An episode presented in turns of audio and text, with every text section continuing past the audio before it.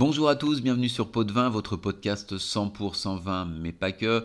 Je suis Arnaud, je suis ravi de vous retrouver pour ce nouvel épisode. Aujourd'hui, on attaque la Bourgogne, et oui, enfin, en commençant par le vignoble le plus septentrional de cette région viticole, un vignoble dont vous avez forcément entendu parler, c'est Chablis.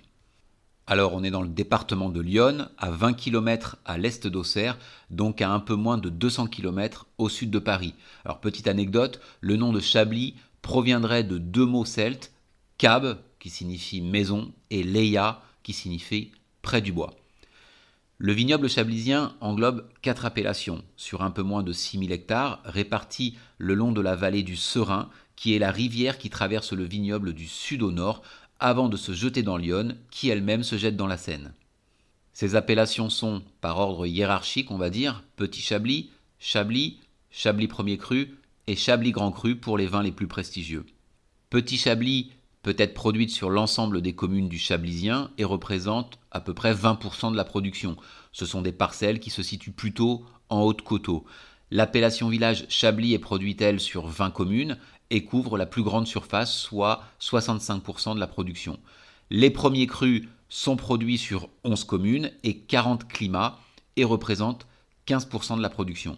Enfin, l'appellation Chablis Grand Cru compte 7 climats, Blanchot, Bougros, L'Éclos, qui est le plus grand, Grenouille, Preuse, Valmure et Vaudésir sur environ 100 hectares, soit 1% de la production. Les grands crus sont produits essentiellement sur le village de Chablis, sur la rive droite du Serein, à une altitude entre 100 et 250 mètres, avec une excellente exposition sud. Pour être précis, deux autres villages peuvent produire des grands crus, il s'agit de Fier et Poinchy. Alors je vous avais dit qu'il y avait sept grands crus, mais je vais vous dire quelque chose que peu de gens savent, c'est que vous pouvez être amené à boire un huitième grand cru. En fait, il y a une particularité, c'est le Grand Cru Moutonne, qui est une parcelle d'un peu plus de 2 hectares située à 95% sur vos désirs et 5% sur les Preuses.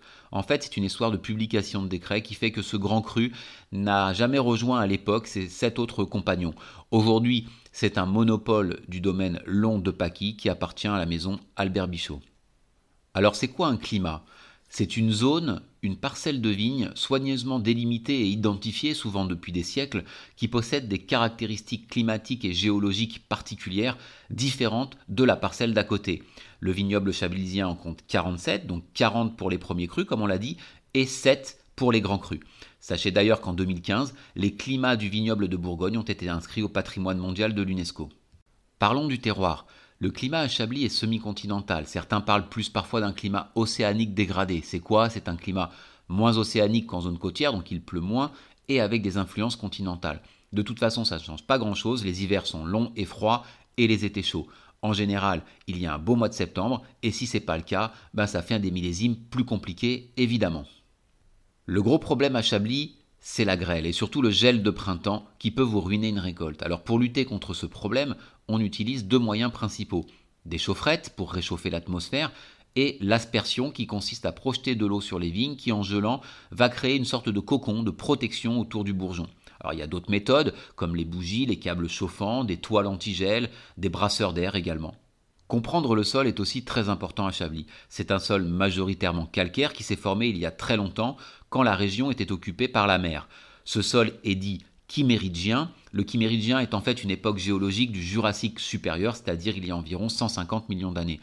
On trouve dans ce sol du calcaire, comme on l'a dit, et des couches de marne, surtout en milieu de coteau où se trouvent les premiers crus et les grands crus, riches en fossiles comme l'Exozyra virgula, une petite huître en forme de virgule. Et les vins, me direz-vous?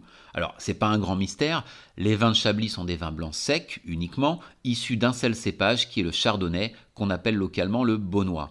C'est un cépage précoce et ça peut être un problème à Chablis en raison du gel, parce que si les bourgeons sortent au printemps et qu'ils gèlent, ça compromet toute la récolte, comme on l'a dit.